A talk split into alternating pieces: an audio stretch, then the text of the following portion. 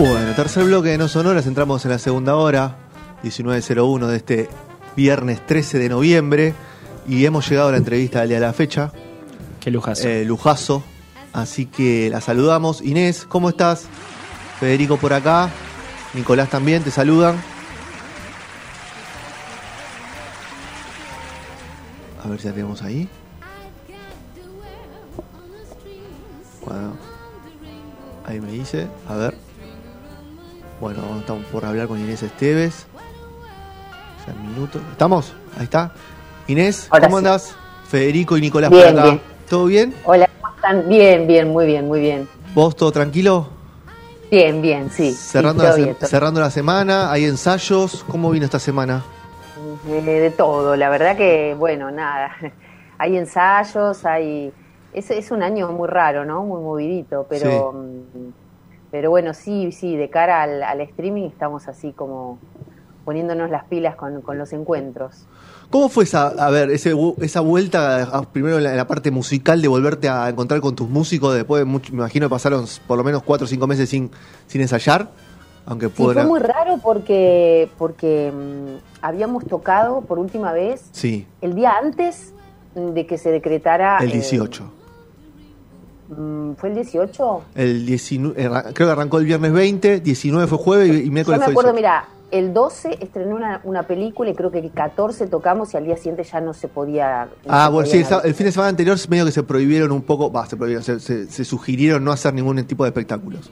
Sí, no, de hecho, eh, nosotros ya lo hicimos en el Tazo, fue en marzo, lo hicimos con, con distancia social, o sea, Sí. ya había como este eh, alcohol en todos lados y las mesas separadas y fue fue como medio medio medio raro. Medio raro.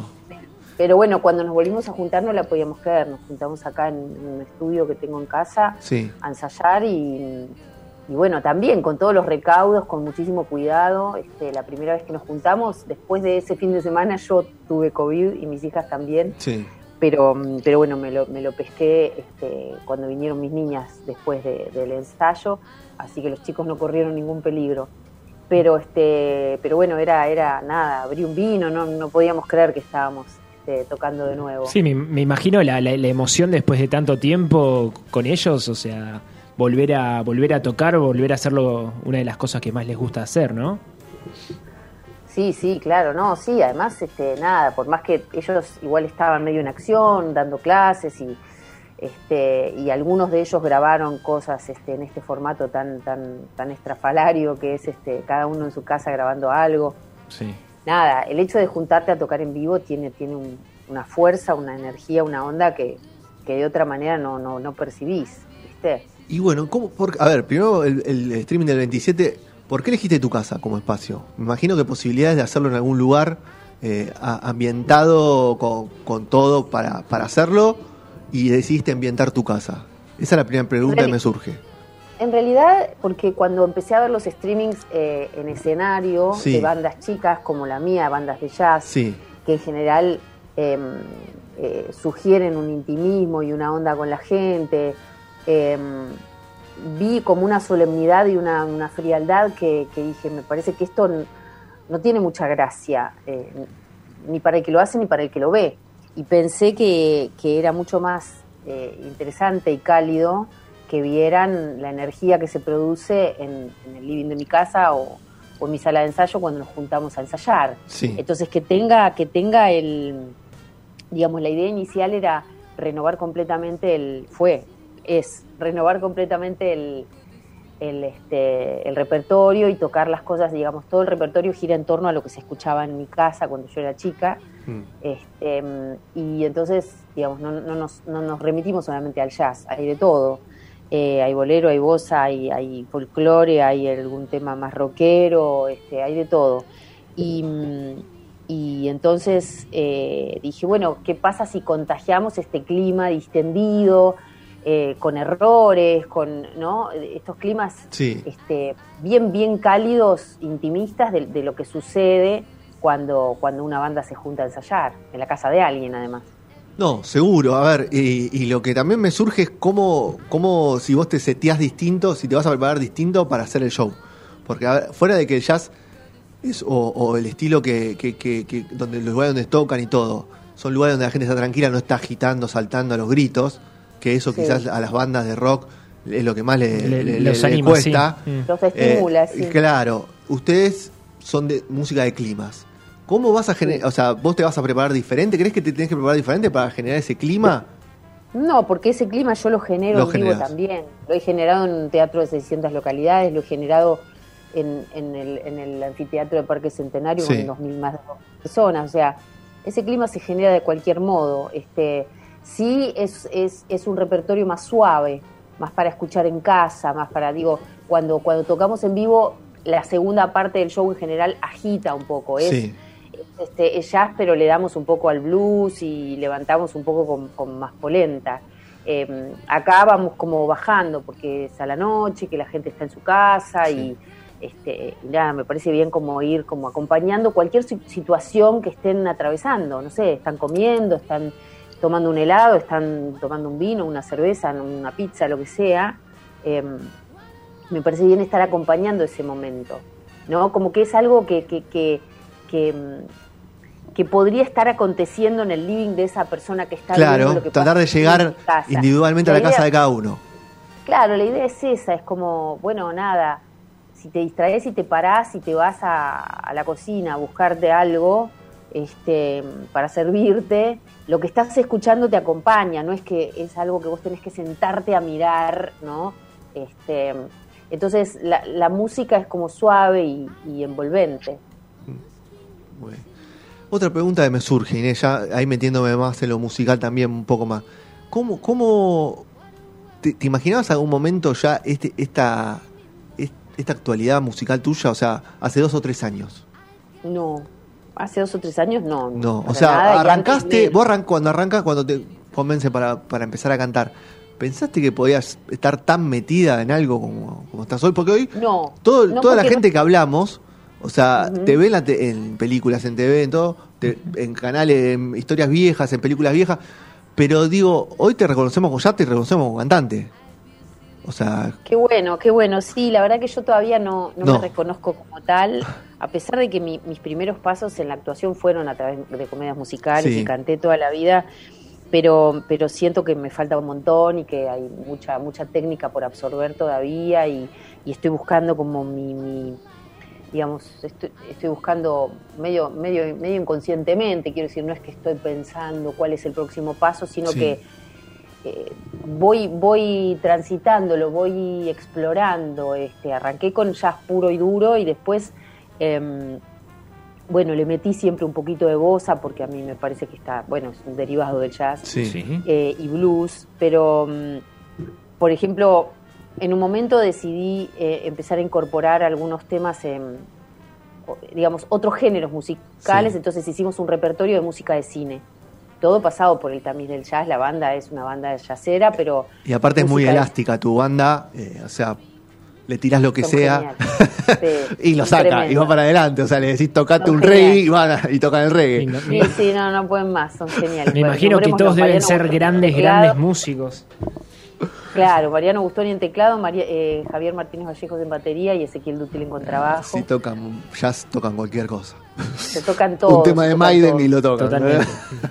Sí, y este, y bueno, nada, entonces eh, hicimos un repertorio de música de cine que anduvo por, por, por varios clubes de jazz y por, por festivales de jazz y todo, y lo, lo- lo- lo probamos así para probar otros géneros musicales. Y después eh, el último show, que fue el show que presentamos en Sí. el Tazo, en, que iba a ser como un poco lo que iba a desarrollar este año, eh, o al menos en la primera mitad del año, era mm, eh, lo que quería era cantar en español. Entonces eran boleros y, y bossa, boleros y zambas brasileros, este, todo pasado obviamente por ese sonido, ¿no? Eh, así que bueno, me estoy, digamos, estoy como, como explorando y viendo a dónde, a dónde voy a terminar, pero no, no lo imaginaba en absoluto. ¿Y dónde te hecho, sentís más cómoda? ¿Y dónde te sentís más cómoda? Decís, acá piso firme, me la puedo jugar un poco más, puedo jugar con la voz. ¿En qué estilo te sentís más cómoda? No, no, el jazz, el jazz, el jazz me va, el folclore me reba. Sí, el bolero me reba, el folclore me va muchísimo, folclore suave, folclore, ¿no? Folclore, el- el- estas composiciones tan bellas y elaboradas, ¿no? De, sí. de, no sé, del dúo salteño, del Cuchile y Samón, ¿no? esas, esas composiciones increíbles y algunas otras este, clásicas. El folclore me, va, pero quiero decir, tampoco es que me identifico en un ciento por ciento con eso. Mm. Eh, habría que ver, la verdad es que no, no, no utilizo mucho la mente en ese plano. De hecho, eh, eh, liderar una banda, ya les digo, no solo no estaba en mis planes, sino que me hubiera parecido un delirio si me hubiera dicho, bueno, ¿Y en otros aspectos sos líder? O sea, fuera de tu casa, de lo personal de cada uno, o en una relación, en los grupos de trabajo, siempre tuviste que liderar en un momento, siempre sos una persona que te gustó más ir por, tranquilo, acompañando decisiones, opinando, pero no tomando la decisión de final. Mira, en general, eh, en general, no sé, me parece que soy soy buena buena instrumentadora de, de, lo que se presente. Eh, lo que pasa es que tengo una gran capacidad de, eh, Em, ¿cómo te puedo decir? Una capacidad resolutiva muy grande. Sí. Un sentido común, una... una, sí, es, es, una capacidad de hacer eh, y tengo una mirada muy abarcadora en general en cualquier proyecto que, que, integre. Algo clave para Sea una de las piezas, pero digo, tengo una mirada muy abarcadora, muy global, muy eh, digamos, por ejemplo, cuando, cuando armo un personaje, no lo armo solamente pensando en mi personaje o en, o en qué me parece a mí que le va a ir bien al personaje, sino que lo armo pensando en cómo encaja ese personaje en el resultado final. Siempre, siempre trabajo para el resultado final. Y, eso creo que, que, te lleva como, como a liderar. No, no es un puesto que a priori yo me proponga eh, cubrir, ¿no? Lo de, lo de liderar en realidad prefiero prefiero equivocarme en retaguardia, para no quedar expuesto. Cada, para no quedar expuesta. Pero digo, son características las que marcaste. Ahí ya lo dejo a Nico, que me, me quería hacerte una pregunta. Eh, son características que marcaste que son de un líder. Una mirada abarcativa. O sea, la verdad que son cosas que te dan una te dan un plus importante a la hora de manejar un equipo porque tenés que tratar de llevarlo, de seguirlo motivando. Son músicos y, y vos estar orgullosa o estar bien conforme con, la, con las decisiones que tomás, tanto musicales como artísticas. Claro. Sí, sí, a mí me, me no sé, me, me, me parece que, digamos, no, no, es que me lo proponga, pero no sé si lo llamaría liderar, pero sí, digamos, tengo una, una, una claridad estratégica, hmm. tengo una mirada estratega sobre las cosas y, y y a la vez me guío mucho por mi intuición también. Soy, soy bastante arrojada, digamos.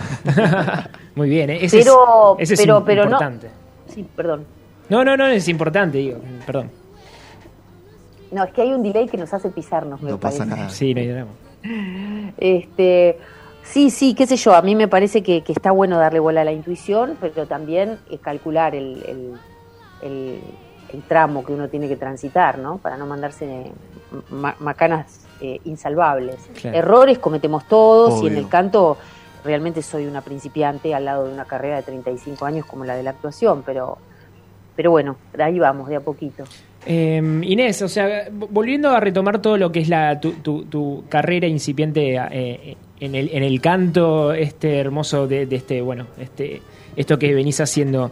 ¿La cuarentena te sirvió o te está sirviendo un poco, tal vez como para empezar a, fijarte si puedes llegar a, componer eh, cosas propias, a tener em, eh, ganas de, ahondar en, tu, en tu voz, en, ir evolucionando en cuanto a, letras y, a composiciones propias? ¿O, o estás más cómoda siendo intérprete? No, la verdad es que lo, de componer es algo que me interesa y, estoy coqueteando con eso y haciendo algunas cosas desde hace bastante. La cuarentena no fue muy, muy, muy, este, no, fue un, acompañamiento ideal para eso porque tengo dos niñas, este, con, condiciones especiales y entonces eso, eso te, lleva una energía y una atención tremenda. Digo, en en épocas normales ellas están ocupadas, hacen sus, tareas, van al colegio, van a sus terapias. Entonces ahí sí tengo más tiempo como para, para, para planificar y volcarme a, a, todo lo que tenga que ver con esa introspección necesaria para poder crear. Pero sí están mis planes componer. tengo algunas cosas ahí. Me da mucho pudor. Mariano Gustoni, el pianista de la banda, junto con Seba Balsechi, que es un guitarrista de la hostia que hemos invitado a tocar varias veces, este, me, han, me, han, me han insistido bastante en que nos juntemos a, a, tratar de, plasmar las, las, las, cosas que tengo ahí bocetadas. Y de hecho, cuando presenté mi disco, que tocamos temas del disco y otros temas que no estaban en el disco, em, hubo un tema que, era un blues que, estrenamos, que, era una composición mía, letra y música, pero no sé, es algo que, me encantaría hacer como, como cualquier cosa que, signifique crear, o sea, me, interesan las letras, me interesa, quiero decir, me interesa la literatura, tengo una novela publicada. Por eso te iba a decir, esa era la pregunta que te iba, iba atrás, o sea, me decís, eh, me da como pudor mostrar lo que, lo que escribo, pero trabajaste en la literatura, o sea, sos una persona que escribe. Sí, he escrito toda la vida, pero, pero una cosa es escribir y otra cosa es que lo que escribís tenga un valor literario como para exponerlo, ¿no? Sí, sí, pero bueno. No, y además, o sea, bueno, me, imagino que no es lo mismo eh, cierta, cierta literatura a, letra abocada a, la música, ¿no? También debe ser más difícil eh, encontrar el ritmo, encontrar las palabras no sé justas. Es difícil, me parece que son como, son como, no sé, son como ángulos muy distintos, ¿viste? Es como, no sé, como andar en moto o en monopatín. Son, son como habilidades diferentes eh, sobre un rodado con ciertas condiciones particulares. Es un poco así, me, da la sensación de que, de que si bien están emparentadas, porque no deja de ser poesía y además eh, la, la, la, escritura tiene musicalidad, este, siempre, la, que uno lee y se da cuenta si algo fluye o es cacofónico o uno puede absorber lo que está escuchando cuando alguien lee. Este, em, eh, me parece que están emparentadas, pero sí son, son, son rumbos distintos, ¿no? Bueno, y el tema docencia, que es un tema que yo eh, he escuchado, no, te preguntan mucho por tu parte docente. No, eh, y sin embargo hace 12, 13 años ya que doy clases con un método propio. Porque por eso. Eh, contanos un poco de ese método, lo que puedas contarnos, lo que quieras contarnos.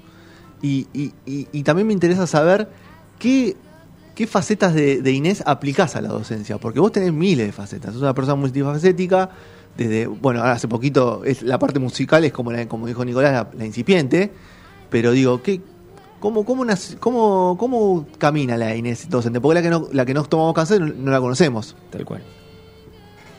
La verdad es que descubrí que tenía vocación docente. Me daba cuenta cuando, bueno, me parece que está ligado a esto de la mirada de este gran angular, esta manera de ver las cosas como muy abarcadoramente, muy desde arriba, ¿no? Este, cuando, cuando empecé a, me empezaron a pedir ayuda, colegas o amigos, o este, y empecé como a coachear sin darme cuenta, y me empezaron a insistir con que enseñara, y me parecía imposible llevarlo a cabo, y en mi afán también de de hacer las cosas de, excelente para arriba, me parecía que tenía que tener un lugar, que tenía que tener toda una organización, ¿viste? Hasta que me largué eh, cuando dejé de actuar, este, un, poco, un poco impulsada por, por mi experiencia dirigiendo, que, que había sido muy, muy, muy grata, y me daba cuenta que sabía cómo, cómo al, ser actriz, sabía cómo, cómo transmitir eh, lo necesario para que el actor eh, pueda mm, echar mano de su máximo potencial y plasmarlo, ¿no? Sabía cómo indicarle eh, al otro cosas para que, para que el otro sé, digamos, para que el otro intuitivamente lo sé, para que el otro pele lo mejor de sí. Y, mm, y, la verdad es que lo, como yo no estudié porque no tuve posibilidades ni mm. económicas ni, me intimidaba mucho la verticalidad educativa en, el arte, me parecía tremenda. Este, esta cosa de una persona diciéndote qué y cómo tenés que hacerlo cuando, cuando estamos hablando de un ámbito absolutamente creativo. Em, lo que hice fue bajar a la teoría lo que implemento cuando, cuando actúo. Entonces son, son pasos absolutamente simples, este, muy sistémicos, que, que eh, colaboran en, destrabar este, temores, este, ayudarte a trascender obstáculos, o sea, es, es como súper simple y muy a la mano. Viste que la gente cree que actuar es para gente rara, loca, ¿no? Este, o que o que ir a, estudiar teatro es revolcarte por el piso, gritar y hacer expresión corporal. Raro. Expresión corporal, claro, como tuvimos en, el, colegio. En el colegio, sí. Claro, claro, ¿no? Y, esa cosa de que, de que, de que es difícil y de que, de que tenés que meterte en lugares raros y, y complejos.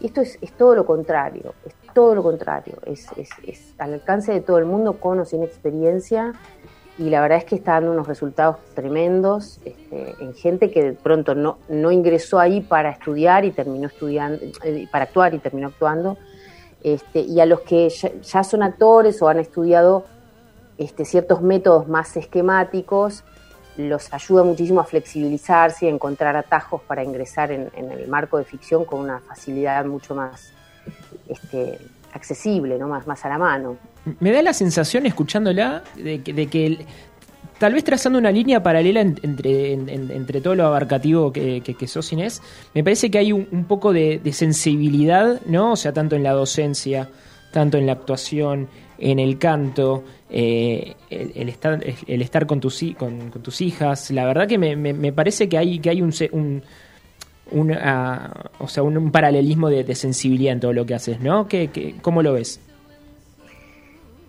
Nada, me haces acordar un cartel. Yo tengo una amiga que es sommelier, que es una genia, que tenía un lugar que se llamaba La Salumería, este, y escribía en, las paredes, en pizarrones donde viste, donde ponía el menú, yo qué sé, escribía frases que, los que estábamos ahí bebiendo tirábamos, y hubo una que, que quedó para siempre, que era acá lo que sobra es sensibilidad. La sensibilidad, la sensibilidad es un arma de doble filo, digo, bien aplicada. Eh, y para trabajar es, es muy interesante. También es muy interesante para, para poder leer eh, lo, que, lo que sucede en el alma de quien estás intentando guiar, ¿no? Eh, y guiarlo con, amor. La famosa compasión, que, es algo que es, algo que nadie cultiva y, de lo que no se habla. Em, la, sensibilidad extrema, en mi caso, digamos, me ha salvado aplicarla bien eh, en todo lo que tenga que ver con mi actividad laboral y, en todo lo que tenga que ver con, cualquier desempeño que involucre este, acompañar otras personas. ¿no? Tengo una gran vocación de servicio y, me sirve mucho. Luego en la vida, en la vida personal, eh, sos un poco una, una hoja al viento, ¿no? Porque la, la, extrema sensibilidad. Fragilidad. Me suena la palabra fragilidad también. O, la canción del flaco, ¿no? Sí, o sea. Claro. Eh, pero. Claro. Sí, te vulnera un poco. Sí, te, vulnera un poco. ¿Y vos sos una, te considerás vulnerable? No. Imagino que sos una persona vulnerable. Sí, sí, sí. ¿Sos una persona vulnerable? Sí, sí, soy absolutamente vulnerable. Soy, soy. Sí, sí, claro que sí. Y, y de hecho, este, menos mal que, desde muy, muy pequeña tengo una conciencia de lo, del, digamos, del ámbito espiritual.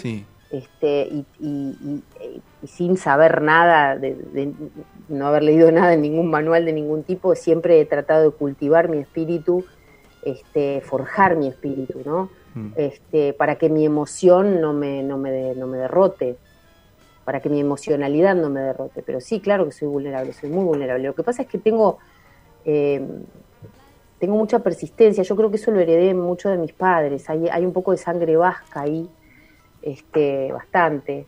O sea, te dicen eh, que no y para vos es un desafío. Tal cual.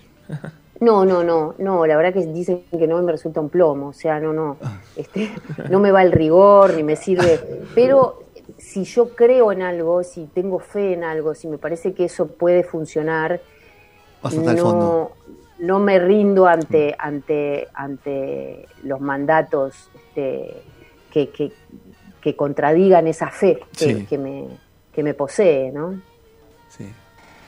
Y, la última, ya para ir cerrando y, ya liberar de, que empiece el fin de semana, no sé si... Eh, ahí eh, la parte eh, actoral, ¿Qué te convenció hoy de un proyecto para actuar? Porque ah, obviamente posibilidades hay con todo lo que es streaming y todo este tipo de cosas de, plataformas y, y, canales que ya producen varias, Netflix, todos los que producen. Eh, más las que tenés siempre, más el teatro, más el cine. ¿Qué te convence hoy, a, tu altura de tu carrera, para, un, para sumarte a un proyecto? Bueno, en principio voy a decir algo muy prosaico, que son palabras de, de, Dalí, que dijo a mí me inspira el adelanto. O sea, hay un lugar en, donde, en donde sentirme productiva, poder mantener mis hijas y, ganar mi propio dinero a través de una expresión artística me hace muy feliz. Este, no me parece nada, nada, nada desdeñable ni, nada. Eh, ¿viste? La gente oculta. Eh, el interés remunerativo en torno a, al arte. Y a mí me parece que eh, el arte con contenido es un buen negocio. Entonces, me parece que es, importante, em, y más en este momento, eh, el arte remunerado. Pero lo que me atrae, em, digamos, lo que hace que me apasione un proyecto siempre es el personaje, independientemente del proyecto. Digo, de repente el proyecto no está tan bueno, pero el personaje me fascina y de hecho, qué sé yo, también puede pasar al revés, que el proyecto esté buenísimo y tu personaje no esté tan bueno. Pero te gusta integrar ese proyecto porque artísticamente este, te encanta, ¿no? Eh, en general es raro que se den las dos características. Sí, es muy difícil. Cuando se dan, claro. O lo decís por, compañeros en especial que te pueden llegar a tocar, o, o, decís por compañeros que te pueden llegar a tocar, que tenés ganas de actuar con. qué sé yo, sí, siempre uno, qué sé yo, tengo asignaturas pendientes, tengo amigas que adoro y, actores divinos con los que he trabajado fugazmente y me he quedado con ganas de, volver a, no sé, a transitar esa aventura, este, amigas actrices que quiero mucho y con las que nunca me ha tocado actuar, pero más allá de eso, me interesa mucho eso, o el personaje o el proyecto. Si, si, si se unen las dos cosas, este, me, me, encanta, me encanta. Me, directamente me nada. La gloria. las más afortunadas del mundo sí. Y el y el para, ahora sí para cerrar retomo el concepto del rigor. Tus personajes te gusta meterle mano a vos o te gusta que vengan con una línea ya bastante marcada y vos solamente le agregás como sería el envoltorio depende depende. En general este en televisión eh, eh, tenés tenés mucho rango de acción como para, meterte con el personaje, porque bueno, está, está bosquejado, este, y bueno, le pasa lo que le pasa, y vos ya sabés cuál es el recorrido, este, pero, pero, pero tenés mucha libertad para armarlo, y de hecho nadie se ocupa de asistirte en ese, en ese, en esas, en esa dirección. Así que corre por tu cuenta. En cine me gusta mucho ponerme en manos de un director, porque el director, sobre todo si es cine de autor, el director es el que sabe Em, qué es lo que quiere del personaje y cómo lo... En general me tocan directores que, que conoces? me comparten el guion y que me dicen, opiná, qué te parece en esta escena, que, ¿no? completala o, ¿no? Este, uno, en cine, cuando es cine de autor, se trabaja muy en connivencia el actor y el director. Y en teatro, en general, los personajes están súper, súper este, delimitados. En teatro, las obras de teatro suelen ser un material muy, muy, muy trabajado y a veces ya muy hecho, entonces este, vos obviamente le pones tu impronta, por eso hay tantos personajes como actores los encarnen, porque pasa a través tuyo, pero, pero en teatro me parece que están más, más, no sé, más, tienen un contorno más claro, ¿no? Sí, y aparte tus personajes, hay varios que, dejaron mucha impronta, por eso la pregunta, digo, o sea, no pasan desapercibidos tus personajes.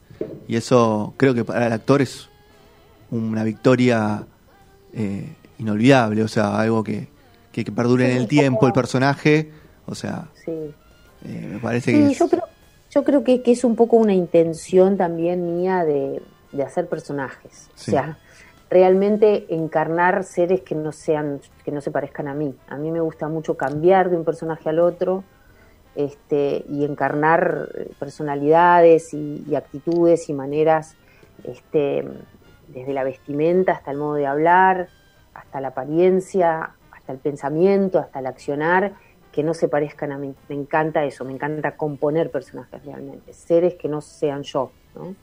Muy bien. Bueno, Inés, 27 de noviembre, ahí entre casa, show de streaming. Sí.